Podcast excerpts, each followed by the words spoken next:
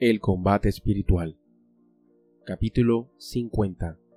Método práctico de prepararnos a la Sagrada Comunión para que podamos progresar en el amor a Dios. Si queremos que la Sagrada Comunión produzca en nosotros sentimientos y afectos de amor a Dios, tenemos que acordarnos del inmenso amor de nuestro Señor, el que nos ha tenido, y ojalá la noche anterior ir pensando ya en la comunión que vamos a hacer el día siguiente.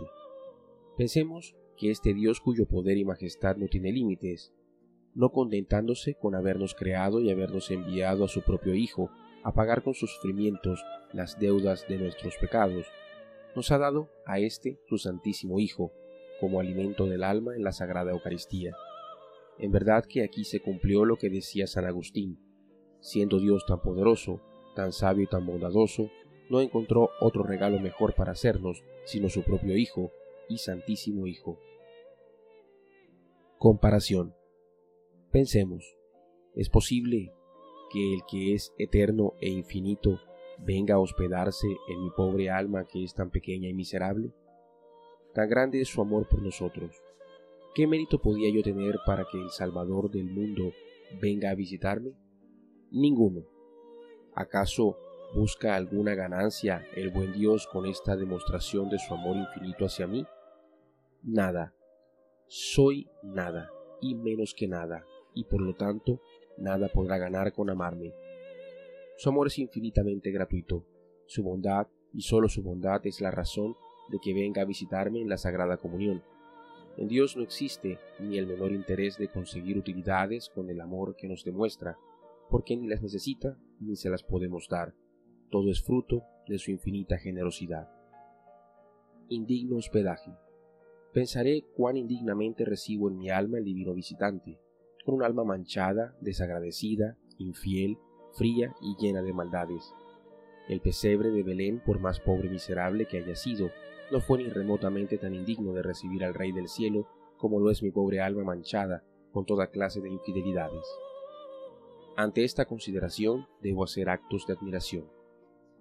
Que el Dios purísimo y santísimo venga a visitar a un alma tan pecadora como la mía. ¿Mayores demostraciones de su amor podría pedirle? Ahora sí que me puede repetir las palabras del profeta. ¿Qué más podía hacer por ti que no lo haya hecho? Peticiones. Antes de comulgar, o si se quiere después, conviene hacer a Jesús sacramentado algunas peticiones como estas. Señor, tú haces el sacrificio de venir a mí. Concédeme que también yo sea capaz de santificarme por ti. Tú eres amor eterno. Haz que este corazón mío, que es como un témpano de hielo, se encienda en amor hacia mi Creador y Redentor. Tú vives eternamente en el cielo. Concédeme la gracia de irme independizando de lo que es meramente mundanal, terrenal y material. Tú te interesas por venir a mí. Haz que yo viva para ti, por ti y en ti. Tú eres la santidad en persona. Líbrame a mí, pobre pecador, de la esclavitud en la que me tienen las pasiones y los vicios. Tú eres la belleza total e infinita. Adorna mi alma con la hermosura de las virtudes.